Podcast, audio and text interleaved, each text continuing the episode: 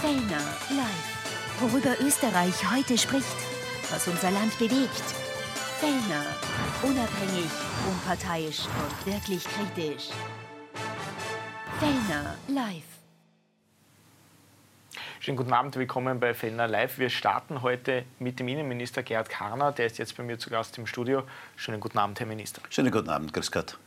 Herr Minister, die Asylzahlen der meisten Nachbarländer für das Jahr 2023 sind in den letzten Tagen publik geworden. In Deutschland gab es 2023 329.000 Asylerstanträge, in Italien waren es 157.000, in beiden Ländern ein deutliches Plus zum Vorjahr. Wie sehen denn die Zahlen in Österreich für das vorige Jahr aus?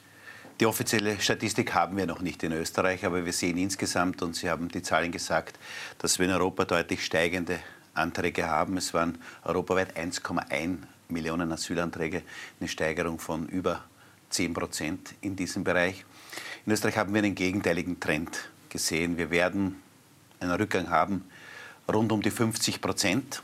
Also ein deutlicher Rückgang, aber, das möchte ich auch dazu sagen, noch immer auf einem sehr hohen Niveau. Daher ist oder sind diese Zahlen, obwohl sie deutlich zurückgehen, kein Grund zum Jubeln, sondern für uns harter Auftrag, in dieser Richtung auch weiterzuarbeiten, damit wir diese Zahlen auch weiter senken und damit die Belastung geringer wird. Mhm.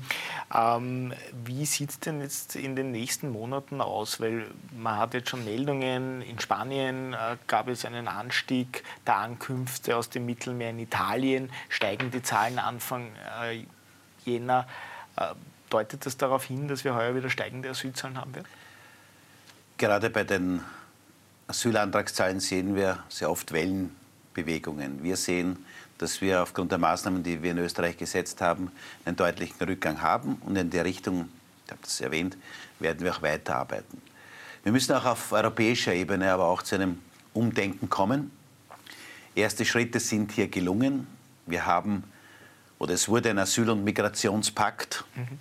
beschlossen mit dem Punkt, dass wir einen funktionierenden EU-Außengrenzschutz brauchen, dass wir an diesen Außengrenzen sogenannte schnelle Verfahren brauchen, damit sehr rasch Klarheit ist über ihnen, haben die eine Chance überhaupt auf Asyl oder ist das illegale Migration, damit sie wieder rasch in ihre Heimat auch zurückkehren müssen. Und wir müssen auch vertiefen die Zusammenarbeit mit sogenannten sicheren Drittstaaten, das heißt mit jenen Ländern auf der anderen Seite des Kontinents, auf der anderen Seite des Meeres, äh, äh, Nordafrika etwa. Das sind alles Maßnahmen, wo wir notwendige Schritte auch auf europäischer Ebene setzen müssen, damit dieser Druck auf Europa insgesamt geringer wird. Wir können, es ist gut, dass wir in Österreich einen geringeren Druck haben, aber letztendlich brauchen wir diese Maßnahmen, diesen geringen Druck europaweit. Sie haben jetzt angesprochen, Länder auf, andere, auf der anderen Seite des Mittelmeers, auf anderen Kontinenten. Äh, Ihre Schwesterpartei, die CDU in Deutschland, hat zuletzt vorgeschlagen, dass die Asylverfahren außerhalb der EU in Ländern wie beispielsweise eben Ruanda durchgeführt werden sollen. Wäre das sinnvoll? Es gibt ja Großbritannien, die das zum Beispiel schon machen. Ich bin ja dankbar, dass die Schwesterpartei CDU nach CSU diesen Vorschlag aufgegriffen hat. Ich habe den schon vor etwas mehr als eineinhalb Jahren in die Diskussion auf europäischer Ebene eingebracht. Bin dafür hart kritisiert worden, dass das unmenschlich wäre, dass das nicht gut wäre, wenn man das so machen würde. Ich halte es für einen richtigen Weg, nämlich Menschen erst gar nicht die Hoffnung zu machen und ihnen sozusagen etwas vorzugaukeln, dass sie hier Chance haben auf ein besseres Leben. Sie begeben sich sehr oft in die Hände, oder eigentlich fast immer in die Hände von Schleppern, Allein im letzten Jahr sind fast 3000 Menschen im Meer ertrunken, weil sie sich in die Hände von Schlepper begeben haben. Und daher kam es ja zu diesem Vorschlag, wo jetzt immer mehr Länder diesen Vorschlag auch aufgreifen. Und weil die CDU in, CDU in Deutschland in der Richtung geht, ist ja auch der deutsche Bundeskanzler von der SPD, Olaf Scholz, mittlerweile in der Richtung unterwegs, sodass ich durchaus den Eindruck habe, dass auch auf europäischer Ebene Bewegung in die Sache kommt und diese Bewegung ist auch notwendig, damit wir hier Fortschritte machen. Wie würde das konkret ausschauen? Man würde die dann mit äh, Fliegern dorthin bringen, beispielsweise nach Ruanda und dort würde dann das Asylverfahren also, durchgeführt, also, oder? Derzeit ist es ja so, dass zwei Länder das konkret in der Richtung mhm. Äh, versuchen. Dänemark und Dänemark Großbritannien. und, und Großbritannien. Äh, Großbritannien hat eine Entscheidung des, des Gerichtshofes gegeben, dass das jetzt nicht geht. Jetzt das, muss das überarbeitet werden. Alles eine komplexe Geschichte. Aber das Prinzip ist so, und äh, wurde auch von Gerald Knaus, einem bekannten Migrationsforscher, gesagt, wenn beispielsweise illegale Migranten in Lampedusa landen, das ist diese Insel, diese italienische Insel, die sehr oft überfordert ist durch hohe Flüchtlingszahlen, wenn beispielsweise Menschen auf Lampedusa ankommen, anlanden, wie das heißt, dass sie direkt von dort beispielsweise nach Ruanda, wie Sie gesagt haben, gebracht werden, damit dort das Verfahren durchgeführt wird. Erstens einmal würden sich, davon bin ich überzeugt, viel weniger Menschen auf diesen so oft aussichtslosen Weg machen, über den oft so gefährlichen Weg über das Mittelmeer. Und das sind aber Dinge, die wir jetzt auf europäischer Ebene vorantreiben müssen, wo wir auch die rechtlichen Voraussetzungen schaffen müssen dafür. Jetzt ist das rechtlich noch nicht möglich, aber in dieser Richtung sollten wir und müssen wir weiterarbeiten. Mhm. Äh, das eine sind, dass weniger zu uns kommen, das andere sind jene äh, Zuwanderer, die ja schon bei uns im Land sind, äh, Asylwerber. Und da hat zuletzt der ÖVP-Nationalratsabgeordnete Franz Hörl aufhorchen lassen. Er hat nämlich gefordert, dass man allen Zuwanderern, unabhängig vom Aufenthaltsstatus, die im Land sind, auch eine Arbeitsmöglichkeit gibt. Das wird ist nicht das kommen. Nein, das wird, das wird, nicht kommen. Halte ich für falsch, bin ich dagegen, wird daher auch nicht so kommen. Ähm, es geht darum, letztendlich darüber können wir reden, und reden ja auch einzelne Bundesländer, dass jene, die hier als Asylwerber im System letztendlich vom Bund, Ländern, also vom Staat, von der öffentlichen Hand versorgt werden, auch diesem Land auch etwas zurückgeben sollen. Das ist ja eine Diskussion, die in vielen Bundesländern geführt wird. Okay, aber automatisch eine Arbeitserlaubnis zu geben, das würde genau die falsche Wirkung erzielen, nämlich es würde den Schleppern das Geschäft befeuern, nämlich dass sie immer mehr letztendlich anwerben, dass sie ihren Weg nach Europa oder nach Österreich schaffen, weil sie dann automatisch sofort arbeiten dürfen. Und das wäre völlig falsch und das völlig, völlig, wäre ein völlig falsches Signal. Daher wird es nicht kommen und das wird es nicht spielen. Um das Thema Asyl abzuschließen, die FPÖ fordert ja eine Festung Österreich und will auch Pushbacks an den Grenzen, weil sie sagt, wir sind umgeben von sicheren Drittländern und es darf eigentlich überhaupt niemand zu uns kommen. Ähm, können Sie sich solche Pushbacks vorstellen?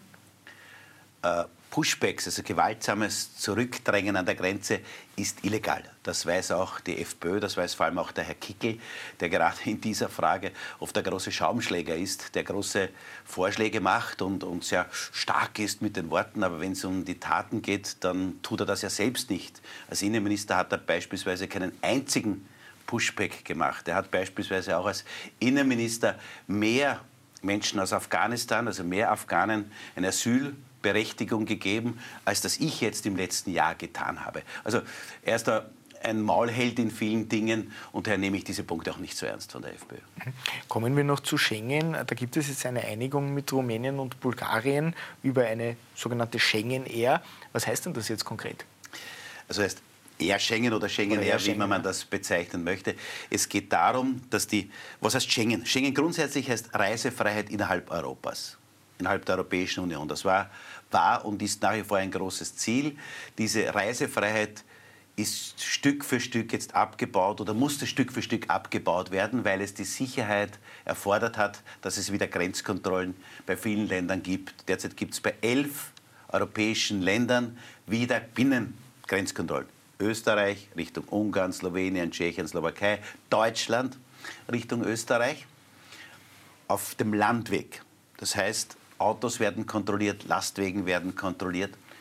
Auf der anderen Seite haben wir natürlich auch viele Menschen, die über Flughäfen reisen, der sogenannte Flugverkehr. Das ist jetzt das Air Schengen und diese Möglichkeit wird es jetzt geben für rumänische Staatsbürger, auch für bulgarische Staatsbürger, über Flughäfen mhm. sozusagen einreisen zu können, ohne dass sie entsprechend auch kontrolliert werden. Aber natürlich entsprechende Dokumentenkontrolle gibt es ja wohl, wie das äh, der Fall ist. Aber das halte ich für einen notwendigen Schritt. Warum?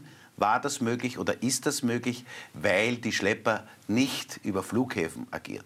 Die agieren in Lastwagen, die agieren in PKWs und da war das kein Thema. Und weil wir verhandelt haben, dass etwa dadurch, dass wir gesagt haben, ja, er Schengen, mehr Investitionen in Außengrenzschutz, Rumänien, Bulgarien, weiterhin Grenzkontrollen an den Landgrenzen und dass beispielsweise auch Asylwerber von diesen beiden Ländern, also Asylwerber, die aus Afghanistan, Syrien kommen, die in Österreich sind, auch nach äh, beispielsweise Bulgarien und Rumänien zurückgebracht werden können. Mhm. Äh, jetzt gab es zu Weihnachten und Silvester eine erhöhte Terrorgefahr in Österreich, äh, insbesondere in Wien. Ähm, wie hoch war denn diese Bedrohungslage jetzt wirklich im Nachhinein gesehen? Sie wissen das und Sie haben ja auch darüber berichtet, dass es nach dem 7. Oktober letzten Jahres, das war dieser bestialische Terroranschlag der Hamas auf die israelische Bevölkerung, dieses Datum, das uns alle in Erinnerung ist, dass danach auch die Gefährdungseinschätzung in Österreich sich geändert hat und dass wir die sogenannte Terrorwarnstufe auf die zweithöchste Stufe, auf vier, erhöht haben. Das heißt, das bedeutet eine latente, erhöhte Gefährdungslage. Und die ist nach wie vor aufrecht, diese Warnstufe. Und natürlich, wenn Ereignisse, wo viele Menschen zusammenkommen, und das tun Gott sei Dank sehr viele bei den Christkindlmärkten vor Weihnachten, bei der Christmette am Stephansplatz, aber auch beim Silvesterpfad, dann bedeutet das eine erhöhte Herausforderung für die Polizei. Wenn man weiß, dass die Gefährdungslage eine erhöhte ist, dann ist auch notwendig, dass die Polizei die Präsenz, die sichtbare, aber auch die verdeckte Präsenz erhöht. Und das haben wir getan. Und diese erhöhte latente Gefährdungslage ist ja nach wie vor aufrecht. Aber bei bestimmten Situationen, bei gewissen Ereignissen ist es auch notwendig, zusätzliches Personal, Polizei auch anzufordern und, und im sichtbaren öffentlichen Raum auch klar zu zeigen, wir sind da, wir halten hier dagegen, wenn es diese Bedrohung gibt. Wurden ja drei Verdächtige ähm, auch in U-Haft genommen. Ich glaube, zwei sitzen nach wie vor in U-Haft. Ähm, gab es jetzt eigentlich auch konkrete Anschlagspläne? Also nochmal, die Gefährdungslage ist eine erhöhte. Und ich werde hier sicherlich nicht über Detailermittlungen hier Auskunft geben, zumal hier auch die Justiz hier Herrin des Verfahrens auch ist. Ein Faktum ist, wenn es zu solchen Maßnahmen kommt, die wir oder die Polizei getroffen hat, dann gibt es natürlich begründete, einen begründeten Verdacht, das auch zu tun. Das sei mhm. an dieser Stelle klar gesagt. Und die Polizei tut alles Menschenmögliche, das möchte ich an dieser Stelle nochmal sagen, damit die Menschen in dieser Stadt, damit die Menschen in Österreich ihren Beschäftigungen, all das, was sie gerne tun, auch nachgehen können. Gerade zu Silvester, das sei auch erwähnt an dieser Stelle. In Wien Viele Menschen haben Silvester auf den öffentlichen Plätzen gefeiert, in den Landeshauptstädten, in einzelnen Gemeinden, aber auch in Wien der Silvesterpfad. Rekordbesuch in Silvesterpfad auf der einen Seite, aber gleichzeitig auch bis auf einzelne kleine Ereignisse so ruhig polizeilich wie noch nie. Und das ist das gute Zeichen, dass die Menschen in dieser Stadt feiern können und auch feiern sollen. Das dürfen wir uns nicht schlecht machen lassen. Hm. Aber sehen Sie prinzipiell eine steigende, ein steigendes Drohpotenzial aus der islamistischen Szene derzeit in Österreich? Die Erhöhung der Warnstufe war wenige Tage nach diesem Terroranschlag der Hamas. Und die islamistische Bedrohung, der islamistische Extremismus war einer, der auch davor schon im besonderen Fokus des Staatsschutzes gestanden ist. Durch dieses dramatisch, zum Teil bestialische Ereignis führt es eben dazu, dass dieser Bereich einer ist, der noch stärker im Fokus letztendlich steht. Warum? Weil ein Teil auch damit hybrider Kriegsführung ist, das heißt im Cyberbereich, in den sozialen Netzwerken. Und auch davor waren schon radikalisierte Einzeltäter in den sozialen Netzwerken radikalisierten Einzelne, jene, von denen die erhöhte Gefährdungslage ausgeht. Und wenn es eine zunehmende Berichterstattung darüber gibt, und die gibt es eben seit diesem Furchtereignis, dann ist eben damit zu rechnen, dass in diesem Bereich die Bedrohung eine ist, die stärker ist als zuvor. Daher auch die Erhöhung der Warnstufe und auch nach wie vor die hohe Warnstufe 4. Mhm. Kommen wir zu einem ganz anderen Thema. Sie haben angekündigt, 2024 2500 neue Polizeischüler aufnehmen äh, zu wollen. Jetzt ist es ja generell derzeit nicht sehr einfach am Arbeitsmarkt äh, junge Menschen zu finden. Das betrifft nur, nur die öffentliche Hand, auch die Privatwirtschaft. Wie wollen Sie das denn tun?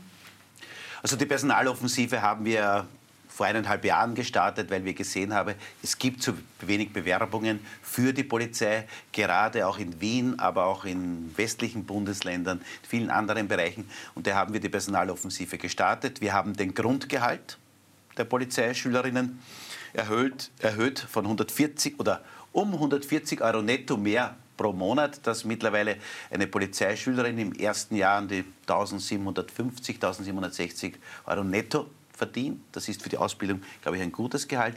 Wir haben beispielsweise für Polizeischüler das Klimaticket, das wir zur Verfügung stellen. Wir haben auch die Möglichkeit, den Führerschein während der Polizeiausbildung zu machen. Also viele Maßnahmen gesetzt, die diesen Beruf noch attraktiver machen sollen und er zeigt Wirkung. Wir haben deutlich mehr Bewerbungen, sodass wir für heuer das Ziel haben, 2500 neue junge Polizisten und Polizisten aufzunehmen weil es einfach notwendig ist, weil wir Herausforderungen haben und wir haben über solche davor gesprochen, wo wir auch ausreichend Personal brauchen. Und daher werden wir diese Personaloffensive auch konsequent fortsetzen. Abschließende Frage noch, Herr Minister, kann ich Ihnen nicht ersparen? Zuletzt gab es äh, immer wieder Gerüchte, dass die Nationalratswahl vorverlegt wird aufs erste Halbjahr, mögliche Zusammenlegung mit der EU-Wahl. Würden Sie Ihre Hand eigentlich dafür ins Feuer legen, dass wir im Herbst wählen? Also diese Geschichten mit Hand abhacken und Hand ins Feuer legen, ich glaube, die haben alle, die das gesagt haben, keine guten Erfahrungen damit gemacht. Aber der Plan ist nach wie vor, und das hat der Bundeskanzler gestern auch sehr deutlich gesagt, der Plan ist ganz klar, dass bis September, Oktober, das heißt bis in Herbst gearbeitet wird. Herr Minister, vielen Dank für den Besuch Danke. im Studio. Wir machen eine ganz kurze Werbepause und dann geht es hier gleich weiter mit der nächsten Ministerin. Die Justizministerin Alma Sadic ist gleich zu Gast bei Isabel Daniel, wird ein spannendes Interview. Nach einer ganz kurzen Pause geht es hier weiter.